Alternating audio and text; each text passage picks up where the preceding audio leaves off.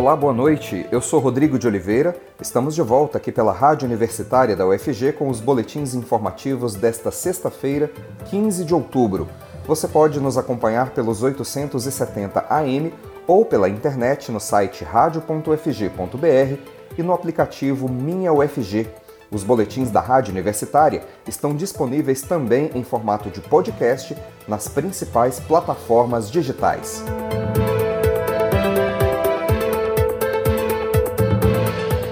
Em cúpula especial, G20 promete ajuda humanitária ao Afeganistão. Os líderes das 20 principais economias do mundo se reuniram nesta semana em uma cúpula de emergência realizada na Itália. Na pauta, uma ajuda humanitária ao Afeganistão, que luta contra a seca e a pobreza extrema. Os participantes selaram um acordo unânime para aliviar a crise no país que vem sendo governado pelo grupo extremista Talibã desde meados de agosto. Para saber como anda a situação no país asiático, nós vamos conversar com o aluno da pós-graduação em Relações Internacionais da UFG, André Luiz Cansado Mota. Olá, André, muito obrigado por falar conosco mais uma vez. Olá, Rodrigo. Olá, ouvintes. Obrigado pelo convite da Rádio UFG e estamos aqui novamente para discutir esse tema tão importante. Para começar, vamos contextualizar nossos ouvintes com a atual situação no Afeganistão. Como é que a população afegã tem vivido sob o governo talibã, André? Antes de nós falarmos sobre como a população tem vivido sobre o governo do Talibã, é necessário nós enumerarmos né, alguns índices que são muito importantes dentro desse contexto. Então, são 400 mil afegãos saíram do Afeganistão somente nesse ano. Isso é um número muito grande. Desses 400 mil, 150 mil foram retirados exclusivamente pelos Estados Unidos, naqueles voos que nós vimos na, na imprensa, né, muito divulgado. Desses 150 mil, quatro países são responsáveis por abrigar a maioria desses afegãos: Paquistão, Irã, Alemanha e Turquia. São os quatro países que você tem o maior número e um fluxo enorme de afegãos indo para eles, né? principalmente o Afeganistão que abriga aí boa parte, mais de 50% desse número de 150 mil pessoas que saíram do Afeganistão. Os outros 250 mil são pessoas que estão em estado de refúgio. Então saem do Afeganistão buscando em outros países aquilo que não conseguem encontrar, segurança, emprego, né, moradia e outras tantas outros tantos fatores que são fundamentais para a vida humana, né?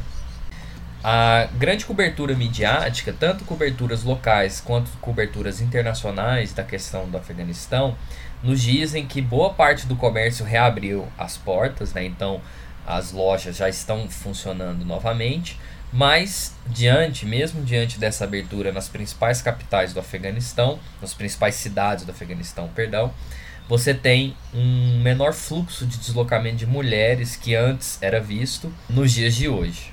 Isso se deve consideravelmente, claro, né, ao medo que boa parte das mulheres tem de represálias e de membros do próprio Talibã que podem ser radicais, podem, enfim, ser agressivos com elas, né? Então, uma vez em que elas circulavam normalmente, agora elas têm que ter algum tipo de cautela para fazer isso.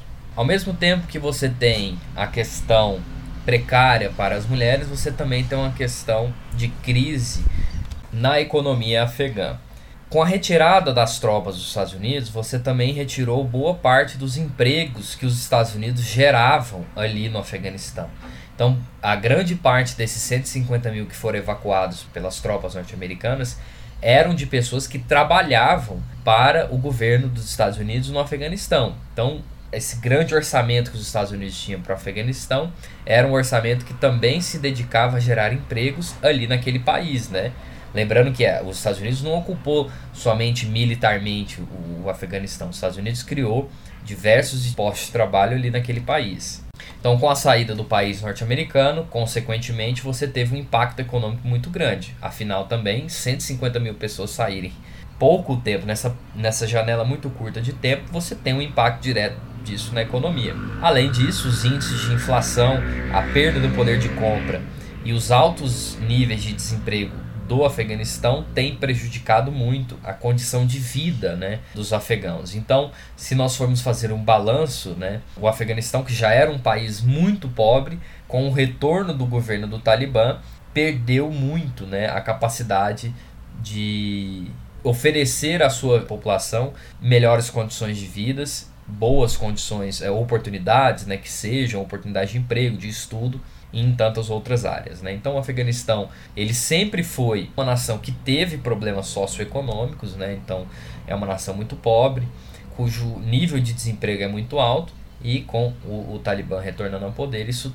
piorou e se agravou. Desde a tomada do poder em agosto, que notícias já surgiram sobre o relacionamento do novo governo talibã com as minorias, principalmente com as mulheres? O porta-voz do Talibã, Zabihullah Mujahid, ele que geralmente é aquela figura que aparece falando em inglês na BBC e tantas outras imprensas internacionais, disse que as mulheres do Afeganistão não precisavam ficarem preocupadas porque o governo do Talibã asseguraria que mulheres e homens teriam condições iguais de tratamento por parte do seu governo. Porém, semanas após essa declaração, o que os próprios membros do Talibã, o próprio membro do governo do Talibã disse era que as mulheres ainda não retornassem às suas atividades normais, pois deveriam ficar é, resguardadas, uma vez em que o Talibã não conseguiria garantir ainda a segurança delas nas suas relações públicas. Então, isso é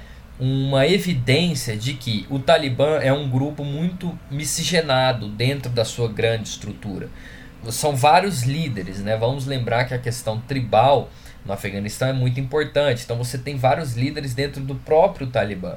Não se garante que parte dos líderes que comandam unidades, divisões dentro do próprio exército do Talibã possam ser mais radicais e possam ser mais violentos com mulheres.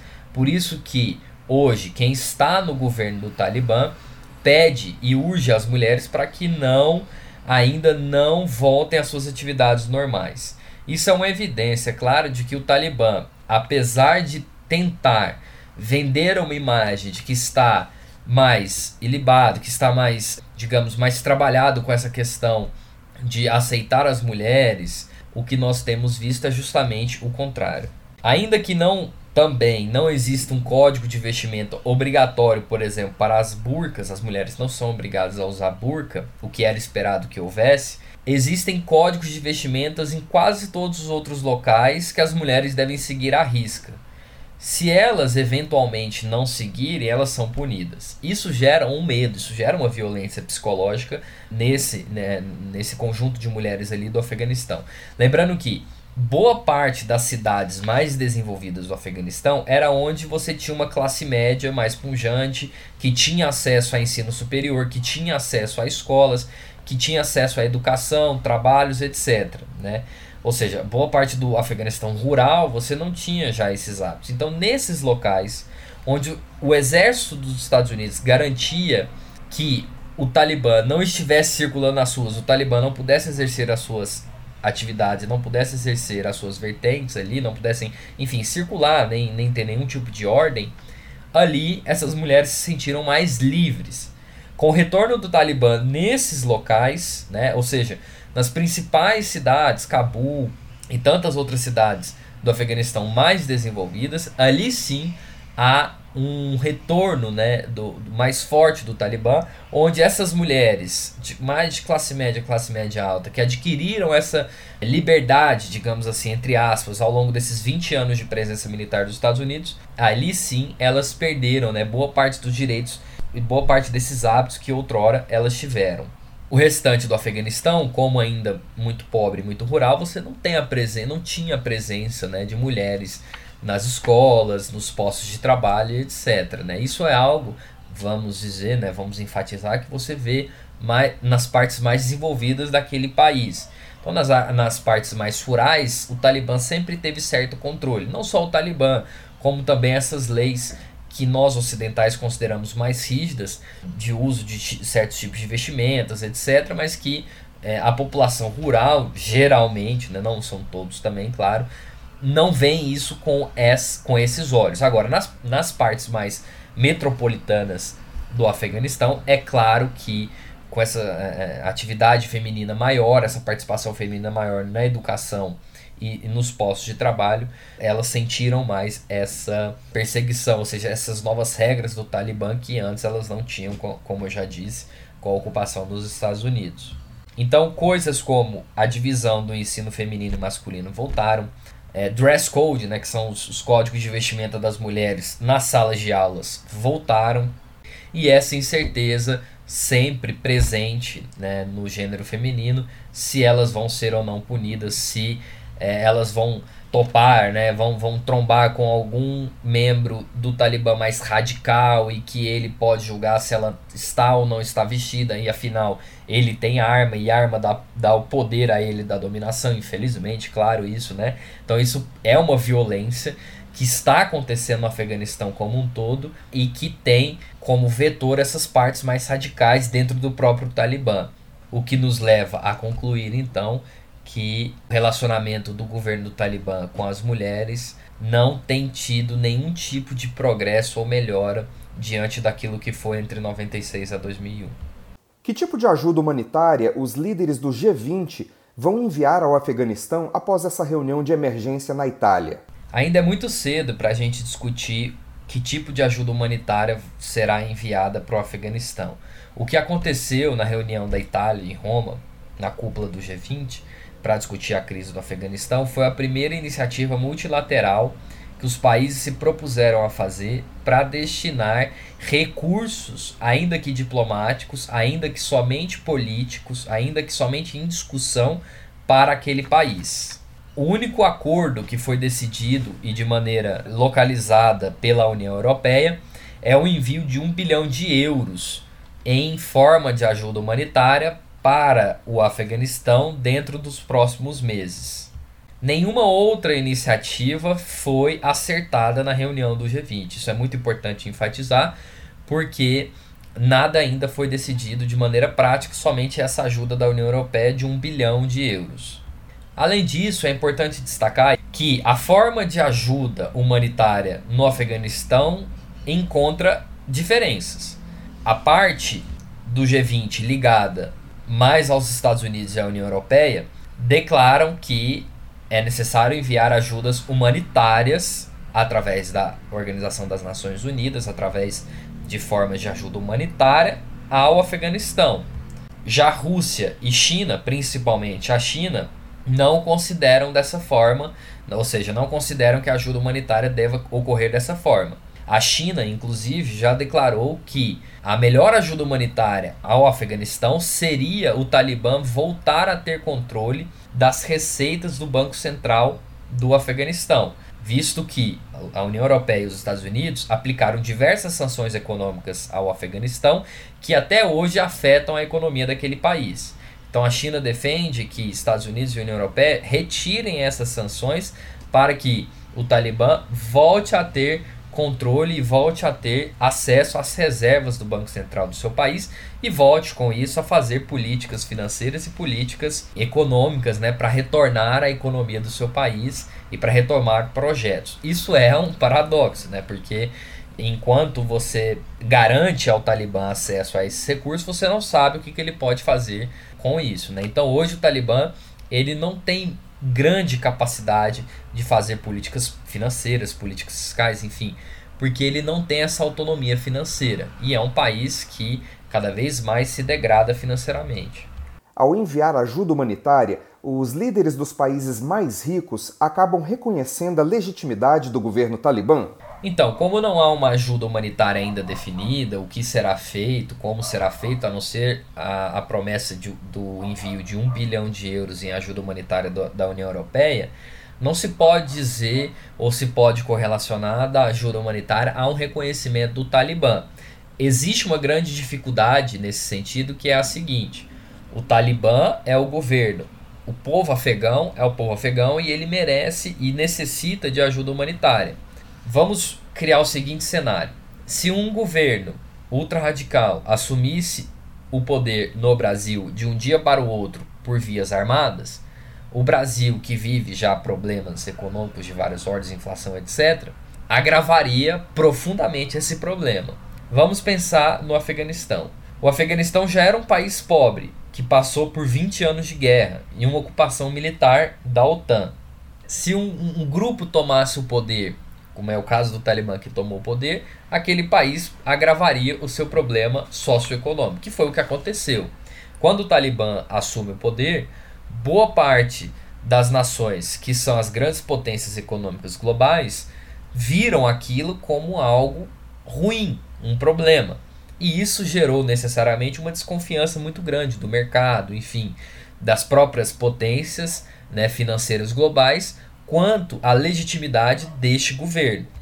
Isso fez com que o problema socioeconômico do Afeganistão piorasse. Vamos analisar um dado muito interessante né, de vários estudos que foram feitos no Afeganistão. Mais de 50% do povo afegão já vivia com ajuda humanitária.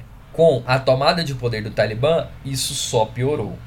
Então, a questão do reconhecimento ou não do Talibã não é uma questão em jogo quando se diz sobre ajuda humanitária. É necessário que a população mais pobre do Afeganistão receba ajuda, condições de se reaver, né? ou seja, essa população rural que está passando fome, boa parte do sul do Afeganistão tem insegurança alimentar, tem problemas de insegurança alimentar. Isso assim, insegurança alimentar é o principal problema. Se a gente for falar de educação, praticamente não existe. Se a gente for falar de alfabetização, de acesso a medicamentos, todas as, as necessidades básicas do ser humano, isso praticamente não existe para boa parte do, dos afegãos, né? Menos nas metrópoles, mas nas cidades mais pobres do Afeganistão, isso praticamente não existe. Então, 50% da população já vivia com a ajuda humanitária do Afeganistão. Né? Então, o que vai acontecer daqui para frente é, como eu, já, como eu já havia dito, é que mais pessoas necessitarão de ajuda humanitária, né? Então, o reconhecimento propriamente dito das potências mais ricas quanto ao governo do Afeganistão não necessariamente dá legitimidade ao governo do Talibã, mas identifica e agrava as discussões e provoca as discussões para uma solução definitiva do problema socioeconômico que aquele país vive, que é urgente. Vamos dizer que, se isso não for resolvido, o que pode acontecer nos próximos anos é que células de grupos terroristas como a ISK somente cresçam. Em um país em que você não tem grandes perspectivas de emprego, de educação, os jovens eles vão se ligar com aquilo que tem mais referência para eles. Se o Talibã tem mais referência para eles, eles vão tentar entrar no Talibã. Se o ISK faz mais sentido, eles vão se filiar ao ISISK, se o ISISK consegue oferecer a eles aquilo que o Estado, que o próprio governo não consegue. Então, isso é, é uma situação muito delicada. Uma vez em que você não oferece as condições básicas de vida, e as potências sabem disso, você pode ter no longo prazo, e vários países confirmam isso, o Iraque é um deles, né, problemas sérios ligados a grupos terroristas e várias outras questões envolvendo né, os desdobramentos disso no longo prazo os líderes dos Estados Unidos, da Turquia e da Índia, Joe Biden, Recep Erdogan e Narendra Modi, além dos principais líderes europeus, participaram da cúpula de emergência na Itália. Mas o presidente chinês Xi Jinping e o presidente russo Vladimir Putin não compareceram à reunião. É possível dizer que se evidencia um racha geopolítico em relação à atuação do governo talibã? Apesar de Xi Jinping e Vladimir Putin não terem ido, os dois representantes enviaram correspondentes especiais para participar da discussão que ocorreu em Roma. Isso é muito importante que nós façamos o destaque.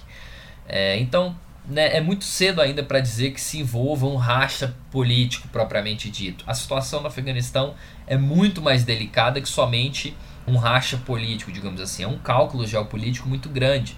São várias potências interessadas no futuro daquele país, né? No futuro que eu me refiro, não no futuro de que o país se torne grande, etc., mas no futuro do que pode acontecer entre as suas fronteiras, né?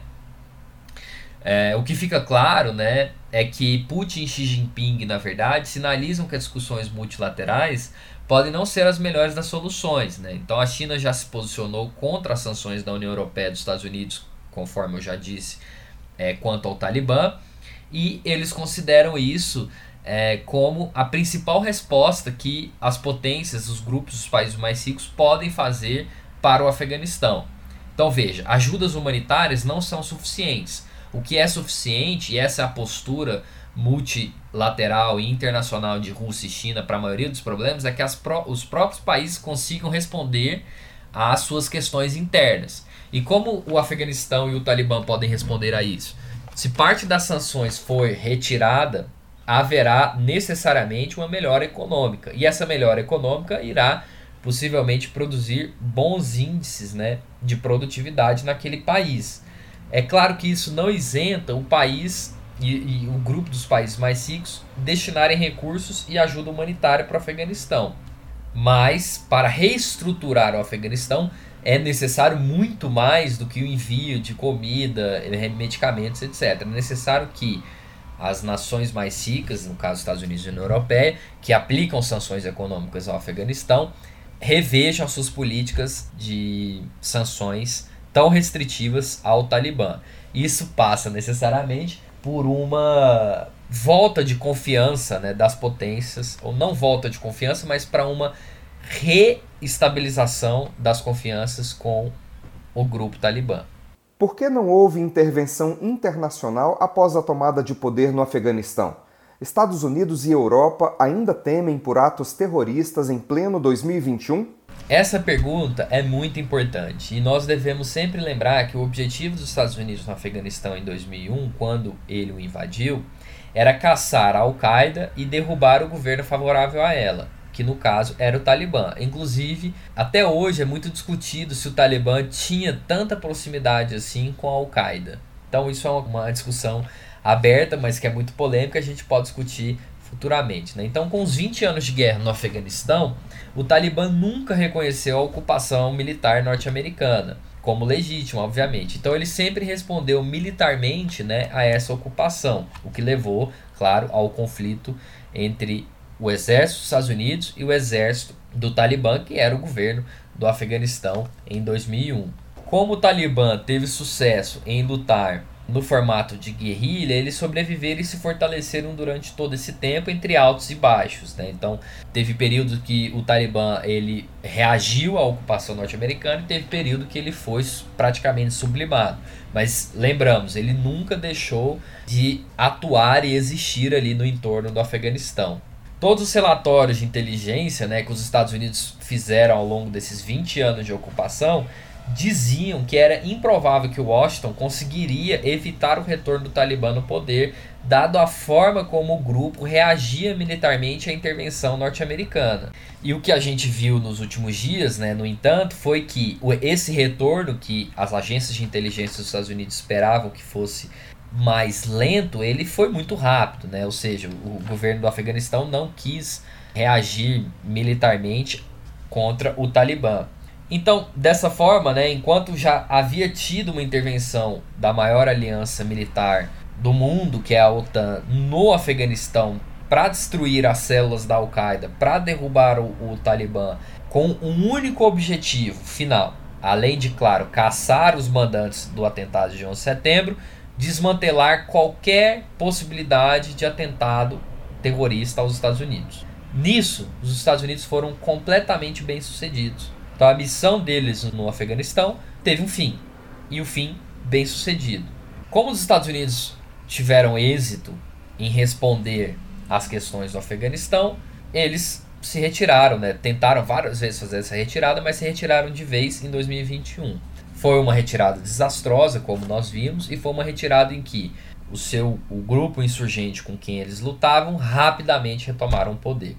Isso foi um choque para a comunidade internacional, um choque para os Estados Unidos, mas algo que a, as próprias agências de inteligência dos Estados Unidos já consideravam que ocorreriam. Então, por que que, respondendo a pergunta, né, por que que não houve uma intervenção internacional, seja militar ou seja humanitária, enfim, após a tomada de poder do Afeganistão? Eu respondo a primeira, a questão militar. Não houve uma resposta militar porque não, não há interesse do Conselho de Segurança de passar uma resolução para que se tenha uma intervenção militar através de missões de paz, por exemplo, naquele país. Então, China e Rússia com certeza vetariam isso. Os Estados Unidos não tinham mais interesse de enviar tropas para lá. O Reino Unido, muito menos. A OTAN, que é a maior aliança militar do mundo, já esteve por 20 anos naquele país. Então é necessário enfatizar isso. Não havia interesse mais em permanecer militarmente, não fazia mais sentido permanecer militarmente por parte da inteligência norte-americana, né? Ali naquele país. Ainda que o Talibã retornasse ao poder, fazia sentido que deixasse como responsabilidade do exército do Afeganistão responder a isso. Como o exército do Afeganistão não respondeu, o Talibã tomou o poder. É claro que se nós formos discutir as questões morais, se nós formos fazer um julgamento disso, é outra questão. E aí nós vamos ver que a ação dos Estados Unidos foi muito precipitada. Mas a questão militar é essa. Agora, questões humanitárias, sociais e econômicas, agora se discute, né?